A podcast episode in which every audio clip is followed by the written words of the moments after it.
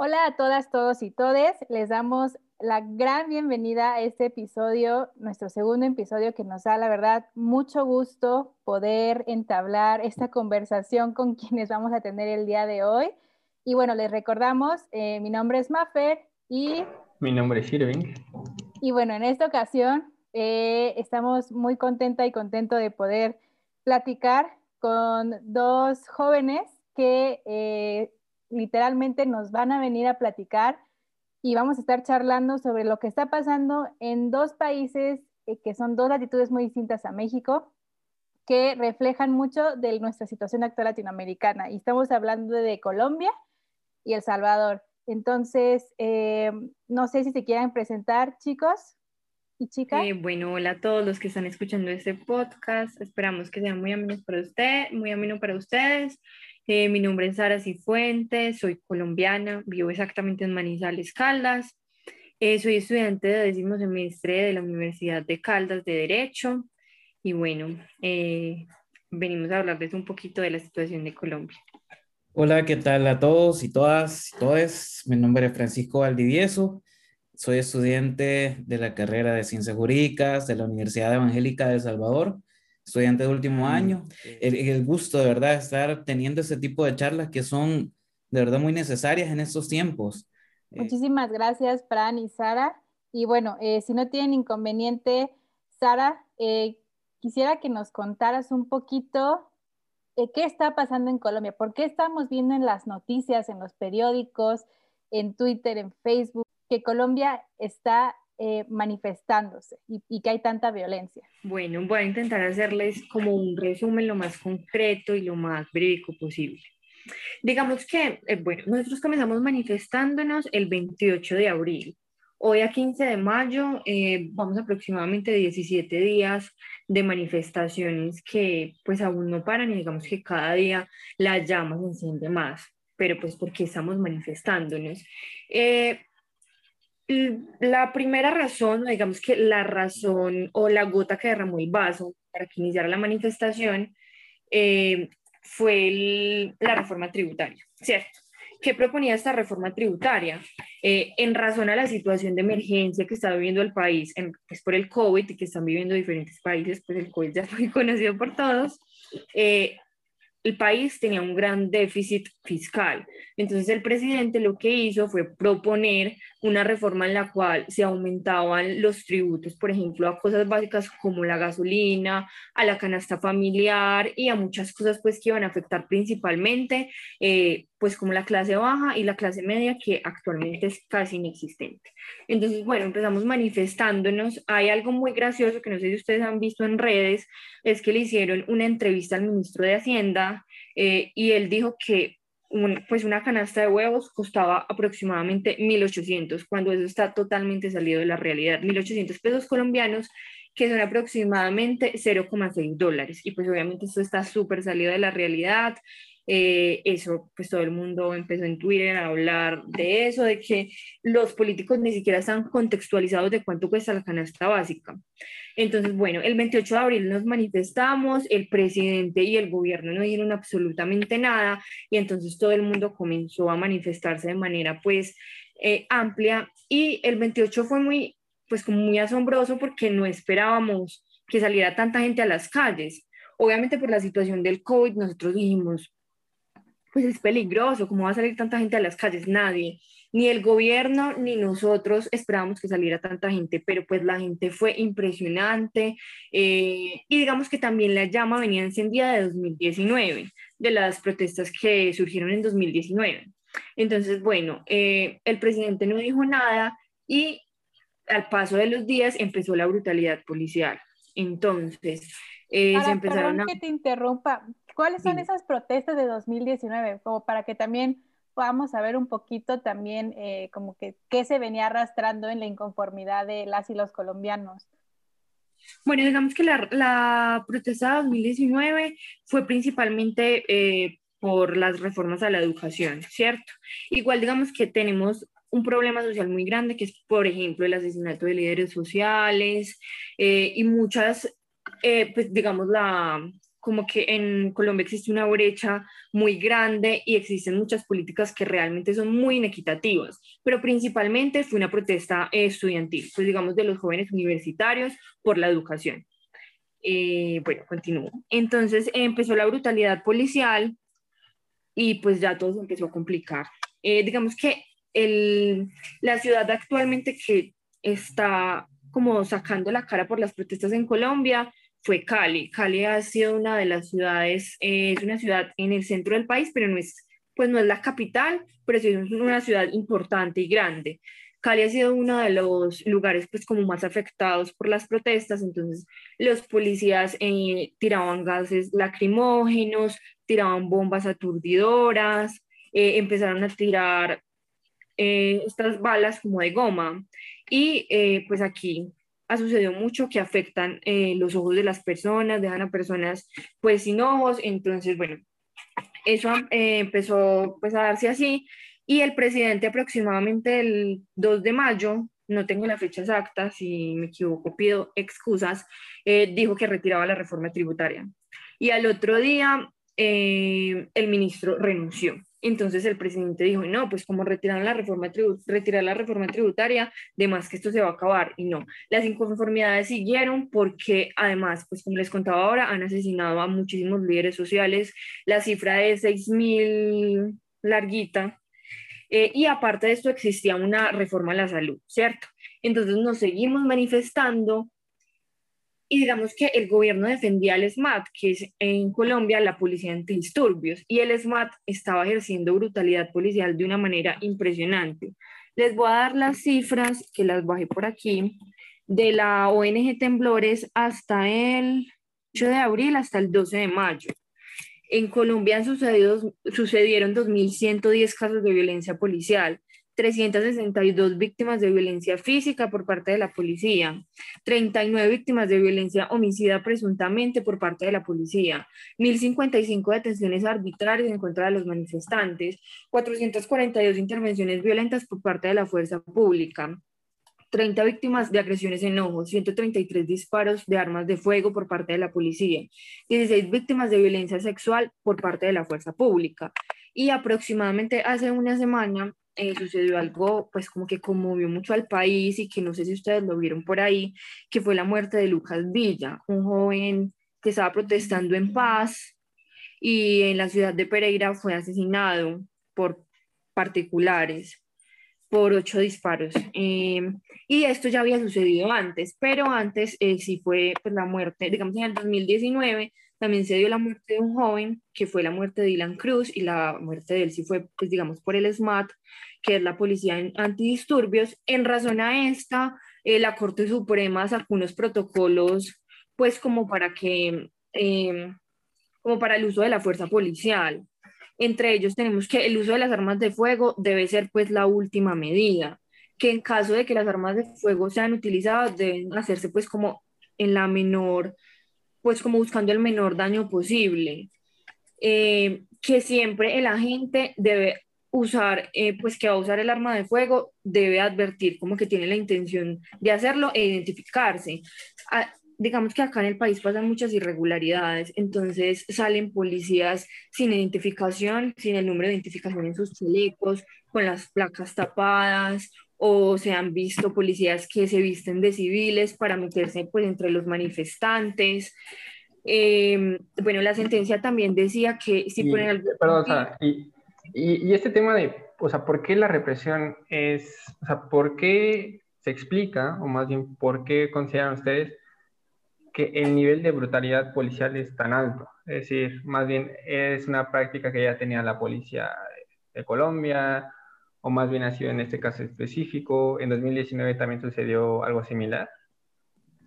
No, digamos que nosotros tenemos una historia, eh, pues como de violencia muy grande. Eh, pues como ustedes saben, pues con lo del proceso de paz, tuvimos una guerrilla por 60 años aproximadamente. Sin embargo, pues mm, este no era el único pues, caso de violencia, ¿cierto? El ejército también ha ejercido violencia contra eh, el pueblo en repetidas oportunidades y digamos el ESMAT y la policía en 2019 también ejerció violencia, lo que les cuento de Dylan Cruz, que fue asesinado en 2019 Entonces, digamos que yo siento realmente que ellos buscan como de alguna forma hacer sentir su superioridad. Actualmente tenemos un gobierno de derecha como en varios países de Latinoamérica. Entonces yo siento que esta es la forma que ellos buscan como de ganar de alguna manera. O sea, ellos buscan hacer sentir su superioridad con la fuerza. Eh, y pues se ha polarizado muchísimo el país. En 2016 se polarizó muchísimo pues con lo de eh, el proceso de paz. Entonces aquí, digamos que los policías piensan que todos los que salen a manifestarse entonces son vándalos y, entonces hay pues como una estigmatización, como que no pensamos en que el otro también es una persona y que todos hacemos parte del pueblo. Mm. Sara, y aprovechando un poco que mencionaste los acuerdos de paz de 2016, eh, ¿tienen alguna relación, además de la reforma tributaria que nos estás contando y todas estas reformas y a la ley de educación, el tema de salud y todas las cuestiones como muy arraigadas del contexto colombiano, ¿tiene algo que ver los acuerdos de paz con este tema del descontento social que también reavivó, por así decirlo, esta llama en las manifestaciones generalizadas? Sí, bueno, les cuento más o menos. Digamos que el acuerdo de paz ha tenido como un problema, pues como un poco de dificultades, un poco de tropiezos, porque el gobierno actual eh, es de extrema derecha y realmente lo que ellos quieren siempre ha sido tumbar el acuerdo de paz, porque digamos que no buscan la conciliación, ellos piensan que la única forma como de llegar a una solución es acabando con todo lo que lo que no esté de acuerdo con ellos, ¿cierto? Entonces está relacionado porque muchas de las muertes de líderes sociales eh, han sido en razón de defender pues los derechos humanos, la paz, y qué ha pasado, por ejemplo, con muchos de los guerrilleros que se desmovilizaron en razón del acuerdo de paz, que los han buscado y ellos se han convertido pues como también en líderes y también los han asesinado. Entonces digamos que sí tiene una relación porque el gobierno lo que, lo que ha hecho es ponerle trabas permanentes a, al proceso de paz y al desarrollo del proceso de paz y no ha cumplido realmente eh, a las FARC pues como en, en su parte. Entonces sí, realmente también tiene una relación. Y como les conté, pues se polarizó mucho el país en 2016, también porque existía mucha desinformación. Entonces muchas personas pensaban como que eh, no simplemente lo que pensaban las personas que de pronto no tenían un poquito más de información no se iban a leer los acuerdos de paz, era no, entonces las FARC nos va a gobernar, nos van a quitar las tierras, pues cosas que no tenían nada que ver como con el propósito de conciliación que tenía el acuerdo. Entonces digamos que sí tiene alguna relación. Y, Sara, las, eh, hemos visto también que eh, algunas organizaciones de derechos humanos, en específico, o bueno, más bien la Defensoría del Pueblo y la Corte Constitucional han sido muy criticadas por su posición eh, durante estas protestas. Pero un poco, no sé si nos podrías contar un poco más bien qué ha pasado con, con estas dos instituciones. Sí, bueno, les cuento. ¿Qué pasó con la Corte Constitucional? Eh, la Corte Constitucional estamos todos esperando pues que hubiera una manifestación de parte de ellos, pues porque es muy importante para Colombia la Corte que defiende la Constitución. Y realmente muchas veces es la Corte que nos ha salvado de cosas absurdas.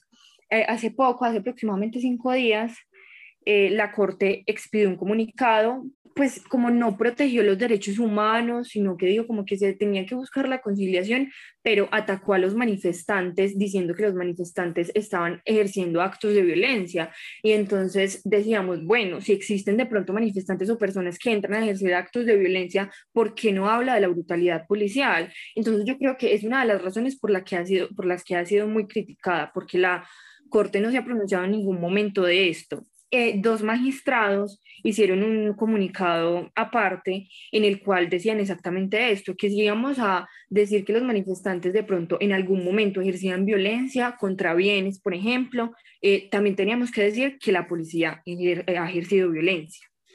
Eh, entonces, digamos que ahí todo el mundo dijo como que, bueno, y entonces la Corte aquí qué, o sea, ¿dónde están los derechos y el derecho fundamental a la protesta?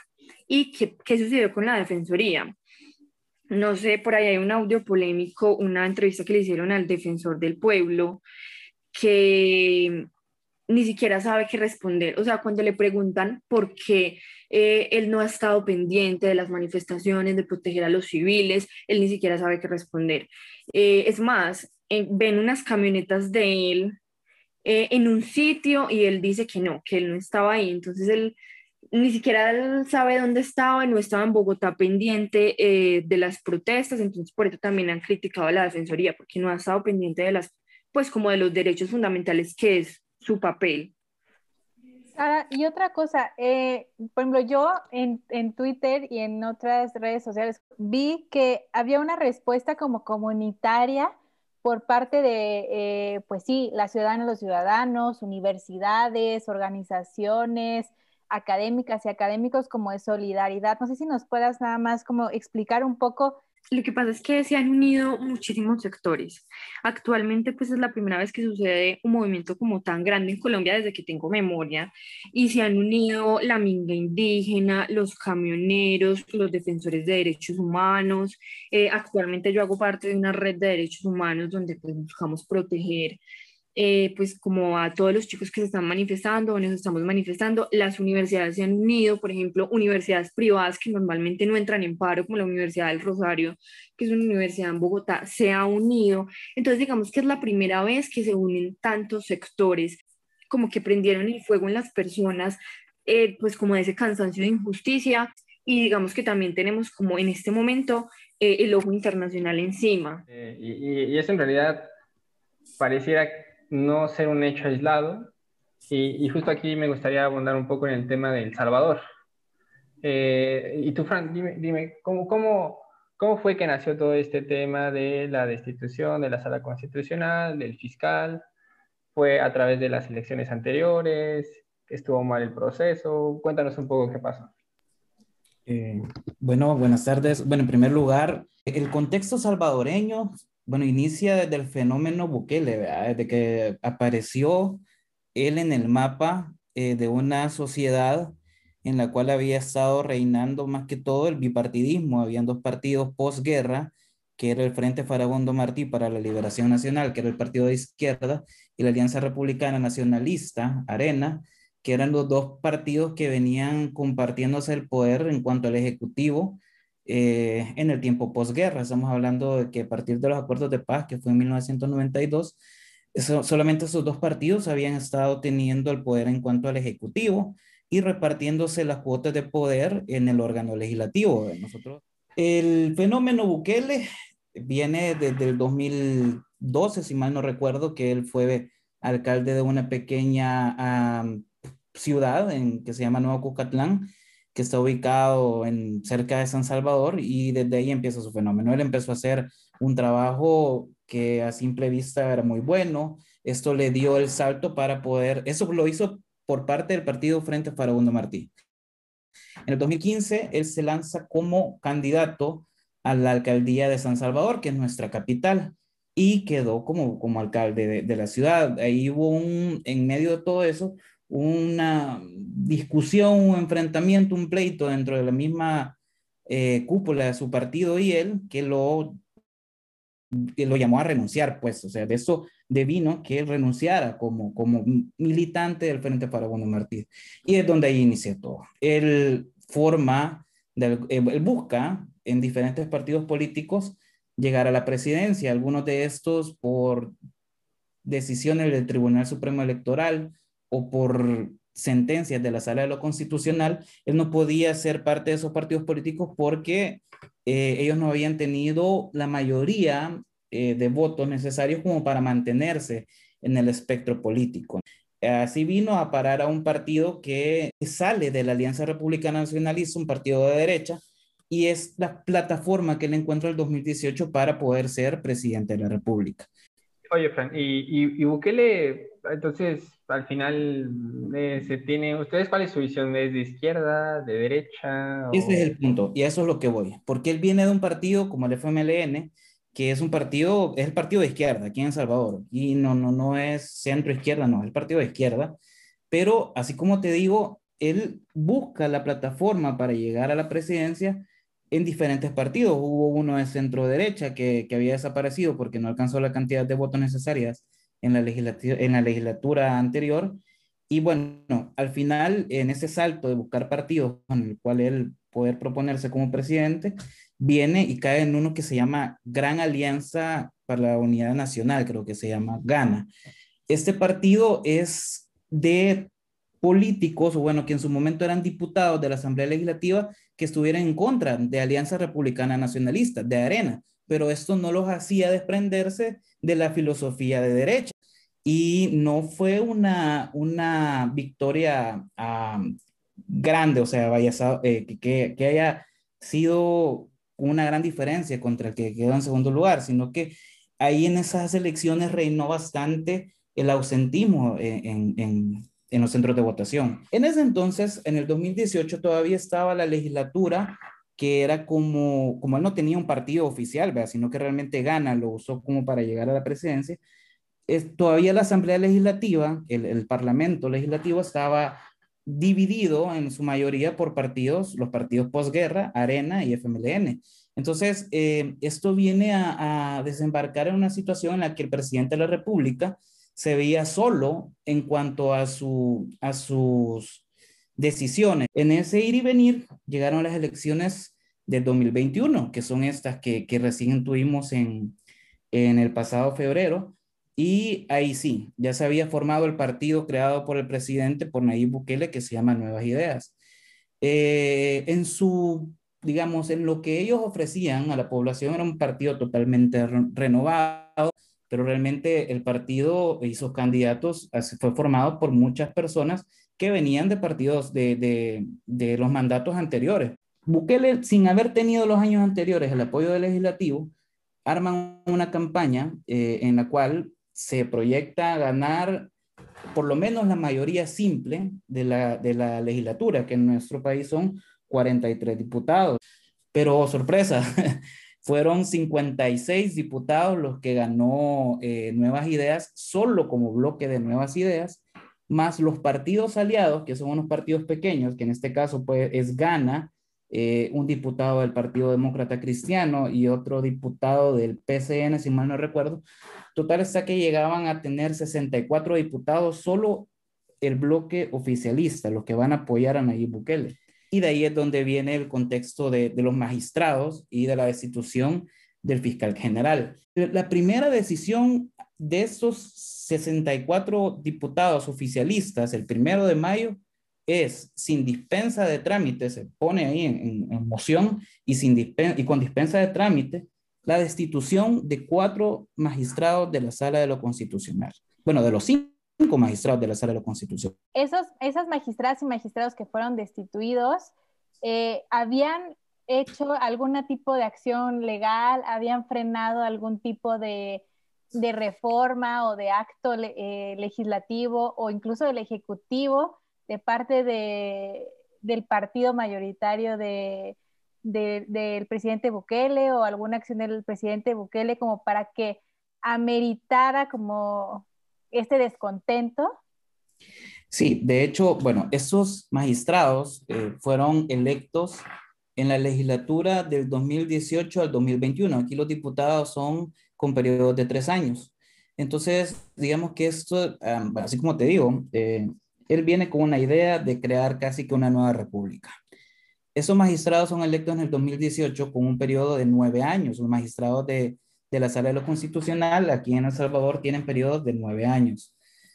¿Qué es lo que pasa? Viene en, el contexto de la pandemia, ¿verdad? Eh, o gran pandemia para muchos de nuestros gobernantes. Eh, las decisiones que ellos estaban tomando como ejecutivo en cuanto a, en cuanto a las compras, en cuanto a la privación de los derechos humanos de las personas, en cuanto a, restringir también estos mismos derechos, eh, es donde empieza esa situación, ese tira y encoge entre el presidente. Y, recalco que en el momento de la pandemia el presidente no tenía mayoría, este partido todavía no estaba en la Asamblea Legislativa, es decir, el órgano ejecutivo, el presidente estaba prácticamente solo y dentro de la Asamblea estaba en su mayoría FMLN y Arena, que son los partidos tradicionales. ¿Y qué es lo que pasa? Él viene con un discurso y en es, eh, que, que, le hace creer a la población que si El Salvador está en la situación en la que está, en la de pobreza, en la de, bueno, de, corrupción y todo eso, es por culpa de estos 30 años que nos gobernaron los eh, antiguos partidos y las decisiones de estos partidos en elegir precisamente a estos funcionarios de segundo grado, que los funcionarios de segundo grado son los magistrados de la Sala de lo Constitucional. Entonces, ¿dónde viene ese choque? Que en el contexto de la pandemia había muchos decretos que venían del Ejecutivo eh, en razón de restringir libertades a, los salvadoreños que la Sala de lo Constitucional lo declaraba inconstitucional. Entonces, un momento en el que ya esto era insostenible, no, no, ya nosotros ya no podíamos estar encerrados porque se nos estaban coartando, bueno, nuestras libertades como, como económicas, tanto como de movilidad, porque aquí hubo una, una situación que, que, es dura en cuanto a lo de los derechos humanos,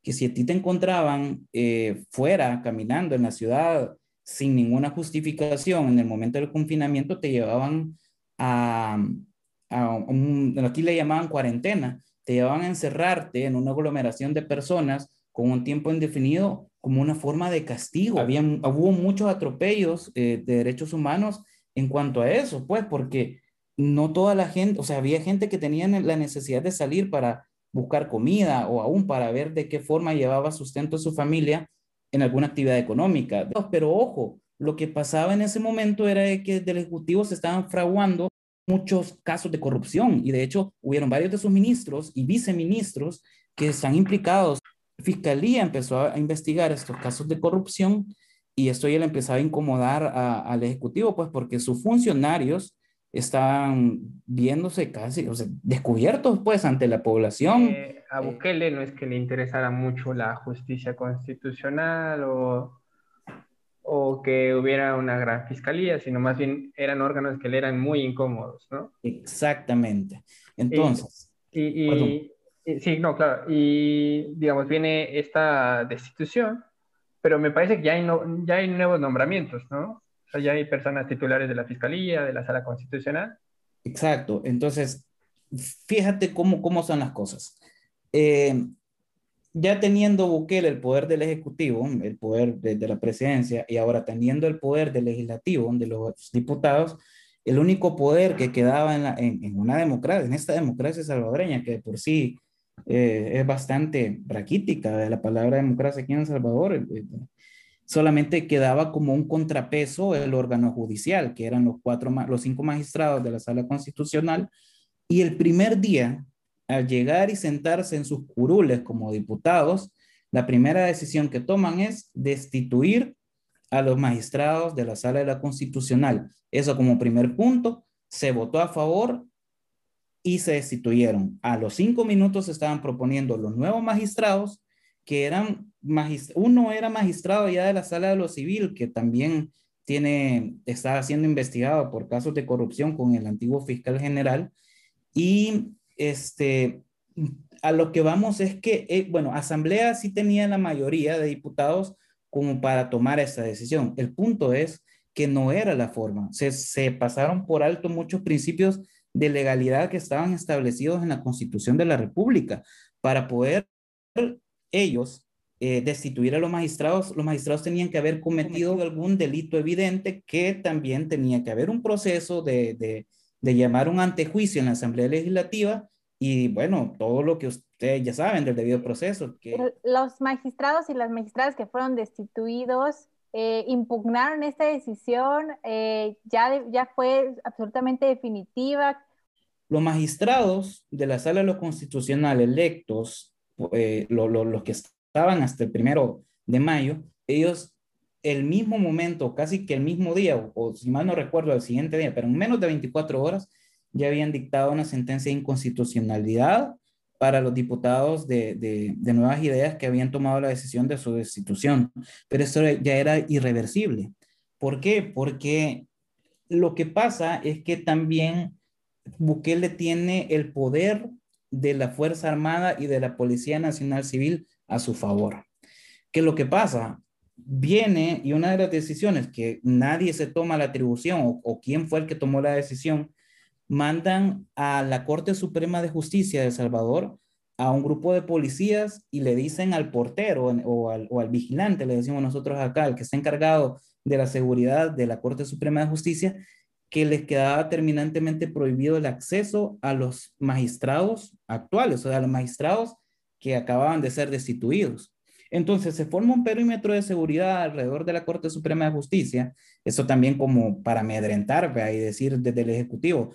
Y al momento de ser juramentados los nuevos magistrados, que ojo, muchos de estos venían, venían de casa presidencial, mm, también se saltaron el debido proceso para la elección de estos magistrados, ya que los magistrados o los candidatos a magistrados pasan por una terna que es propuesta por el Consejo Nacional de la Judicatura y la Federación de Abogados de Salvador. O sea, no es que los mismos diputados sean los que lo, los planteen o, los propongan, más bien. Al ser juramentados, se van hacia la Corte Suprema de Justicia, escoltados también por el poder de la Fuerza Armada y de la Policía Nacional Civil. Entonces, hasta ahí dime tú, ¿qué, qué pueden hacer los, los, los, magistrados que fueron destituidos de manera ilegal? Ya no podían hacer nada.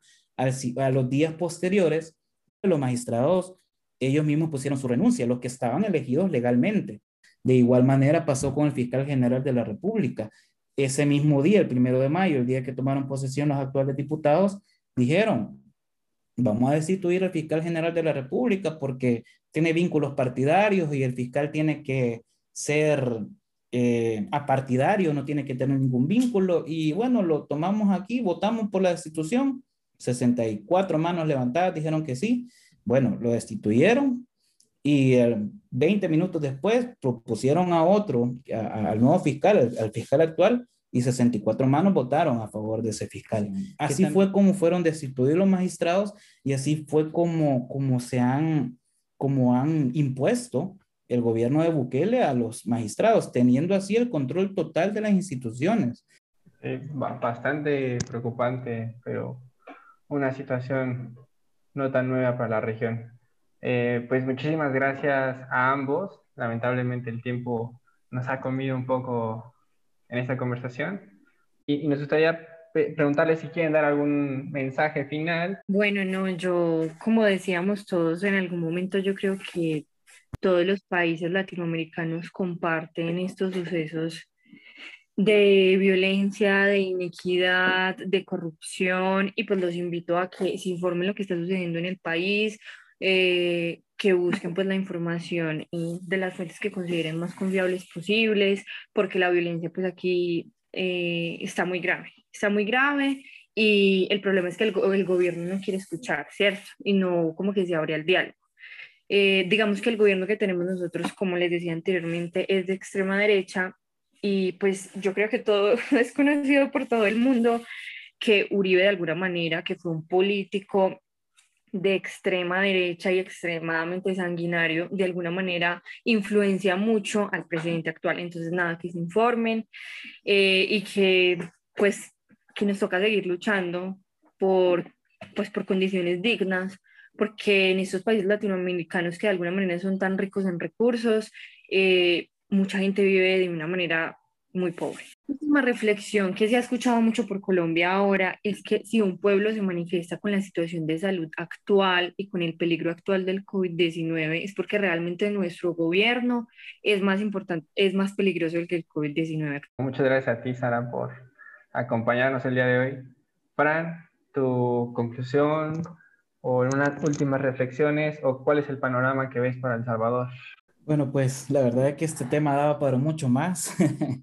realmente creo que de los, de los temas que realmente preocupan o el panorama que le espera El Salvador, realmente es, es ver en qué desencadena todo esto, porque de por sí ya hay como una condena internacional bastante amplia. De, yo realmente admiro mucho al pueblo colombiano, así como lo decía al principio, estoy totalmente en solidaridad con ellos, porque realmente nosotros todavía tenemos un poco de miedo a salir a las calles eh, y protestar. Eh, yo fui una de las personas que al siguiente día que se tomaron esas decisiones en, en la Asamblea Legislativa, fuimos al Monumento de la Constitución a, a, protestar en contra de esas decisiones y ahorita el Ejecutivo eh, lo minimiza. Otro tema también que, que podríamos evaluar más adelante y, y espero también que, que esto se repita es de las decisiones que está tomando la actual Asamblea Legislativa en cuanto a derechos humanos. Se mandó a archivar por ejemplo, eh, la propuesta del derecho al agua aquí en El Salvador, que es un derecho humano. La, también se mandó a archivar eh, de todo lo relacionado a género. Entonces, igual, me despido eh, agradeciéndoles por este espacio. Ya ven que somos pueblos hermanos y que igual yo creo de que todos estamos con esa misma visión de crear, de que, de que esto se vuelva países totalmente democráticos, respetuosos de los derechos humanos. Muchas gracias, Fran. Y Sara, de verdad, creo que es, este episodio es un episodio que nos retumba a toda Latinoamérica porque nos recuerda todo este lastre que no hemos podido eh, superar de, de, democracias pintadas eh, por autoritarismos y que su único resultado siempre ha sido vulnerar nuestros derechos humanos como ciudadanas y ciudadanos. Creo que desde México, Colombia, El Salvador, eh, es un momento muy crítico porque además de la pandemia, pues creo que eh, los gobiernos de nuestros respectivos países no han estado tomando las decisiones que deben de tomar para protegernos a todas y todos. Pues nada, creo que este episodio creo que es la radiografía de lo que pasa y seguirá pasando en Latinoamérica si es que no hay un cambio sustancial, que ese cambio sustancial tiene que ir, por supuesto, aparejado de los derechos humanos y una perspectiva intercultural, de género, etcétera, que creo que nos caracteriza nuestras tres naciones. Y pues ya, nos despedimos. Muchas gracias.